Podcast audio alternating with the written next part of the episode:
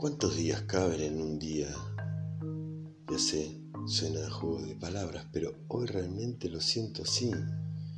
Cuando camino observo y aprecio el entorno con más tiempo y detenidamente. Hoy, por ejemplo, transitamos por caminos de tierra, por rutas nacionales, por la llanura y por pequeñas cuestas por pueblos dedicados a la cría de caballos y otro dedicado a la siembra de eucaliptos para terminar en un castillo templario.